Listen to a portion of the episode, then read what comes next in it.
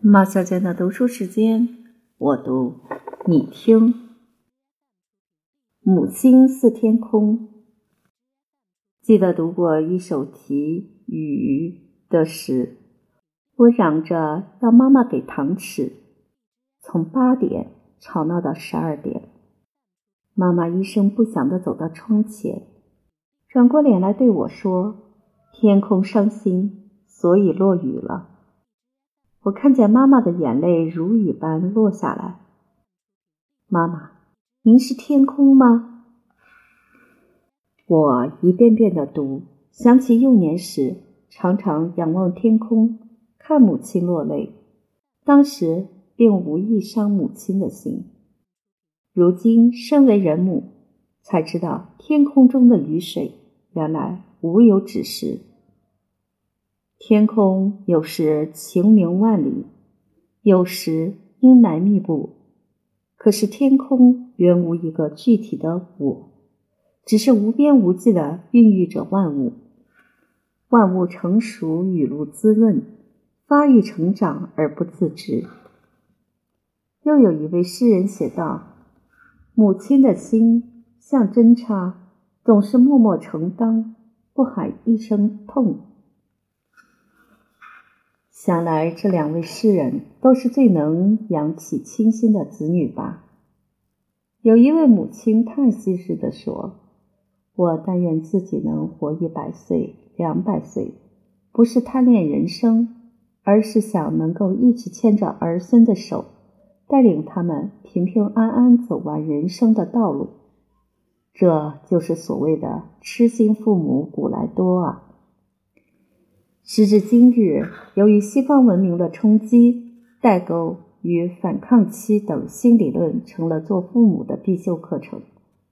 成长中的子女对于父母的责望，远过于父母望子成龙、望女成凤之心。当年是天下无不是的父母，如今是天下无不是的子女。青少年犯罪率的日益升高，似乎都由于做父母的不懂得如何了解子女，做子女的朋友。万方有罪，罪在父母。可曾有哪一位游学西方的权威学者，重振一下中国孝悌忠信的固有道德，提醒做子女的勿忘父母往昔之恩呢？难道这些子女们长大后，来日不为人父母吗？父母子女之间是亲情，而不是权利义务。西方人虽然强调权利义务，但也并不忽视亲情。我旅居美国三年，与左右邻居老一辈为友，也和他们的年轻一代为友。我发现他们之间彼此的关怀爱顾，还远过于少数中国家庭年轻夫妇对老人的态度。这真叫我既惊奇又感慨。我左邻的一个十几岁的小女孩，每天骑着单车挨家送完晨报以后，都推着她坐轮椅的祖母出来遛狗散步。祖孙之间脸上的快乐笑容，正表示他们真心真意的息息相关。可是，有一个中国家庭却把老病的母亲丢在家中。夫妇外出旅行，我们中国的传统道德到哪里去了？真叫我这个守旧的中国人无言向老美解释。我旅行爱荷华农庄，探望一位美国老友时，正逢他女儿生日，母亲兴冲冲忙着为女儿做蛋糕，女儿却笑盈盈地为母亲献上一束芬芳的康乃馨。一张自制的丝质贺卡上写着：“亲爱的爸爸妈妈，每当我生日，我更感谢你们，想念你们。尤其在我自己做了妈妈以后，因为你们给了我这么完美的生命，这么丰富的智慧，这么幸福的人生。爸爸妈妈，我爱你们，永远，永远。”母亲读着卡片，安慰的泪如雨下。我在一边也禁不住泪水盈眶。他抹去眼泪对我说：“记得我曾在信中对你说过吗？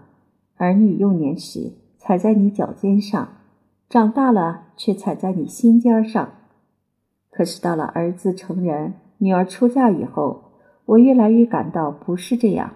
我们父母子女永远是心连心，互爱互赖。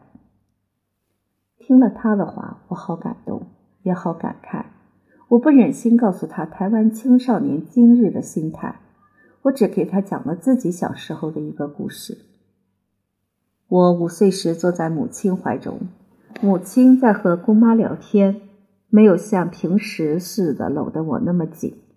我忽然心生妒意。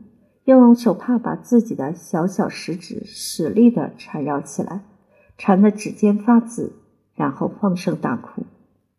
我的目的只是要母亲注意我，全心全意对我。母亲急忙把手帕解开时，小食指尖儿已紫得跟樱桃似的。母亲连忙把它放在口中吮啜，软软的舌头包卷住指尖。好暖，好暖！我仰头望母亲，母亲的泪水一颗颗掉下来，可是脸上却带着笑，因为他看见我已经不哭了。我当时虽只是五岁的孩子，却已经不止踩在母亲的脚尖上，而是踩在她的心尖上了。和朋友叙述这个幼年故事时，又忽然想起那位诗人的句子。天空伤心，所以落雨了。妈妈，您是天空吗？我把这几句诗和那首针插的诗都口译给他听，他莞尔而笑。他说：“我深深懂得，你们中国人最重亲恩，才会有这样感人的事。”他又告诉我，他们把八十岁老母送进养老院，是因为那儿的一切医疗设备比家中更完善。而不是疏离他。他们夫妻隔日便轮流去探望他一次，把刚生的孙女照片带给他看，让他享受四代同堂的幸福。谁说美国不重亲情呢？我曾请教一位少年辅导所的负责人，他是一位黑人。我说：“两代之间真有代沟的存在吗？”他咧开大嘴，坦诚地笑笑说。代沟如同一级一级的楼梯，父母亲向下走，子女们向上走，彼此伸手相扶，那是一种和谐协调的幸福，而不是问题。他又耸耸肩，幽默地说：“我们美国的学者专家们把所谓的代沟看得太严重了，难道你们中国也这么严重吗？”我没有受过高深的教育。我只记得父母亲有多爱我，我有多爱我的子女，所以我更爱我的父母亲，我的子女们也更爱我。难道拥有几千年的孝悌忠信文化的古中国，还得倒过来向西方学习吗？我又想起雨那首诗：“天空伤心，所以落雨了。”我看见妈妈的眼泪如雨般落下来。妈妈，您是天空吗？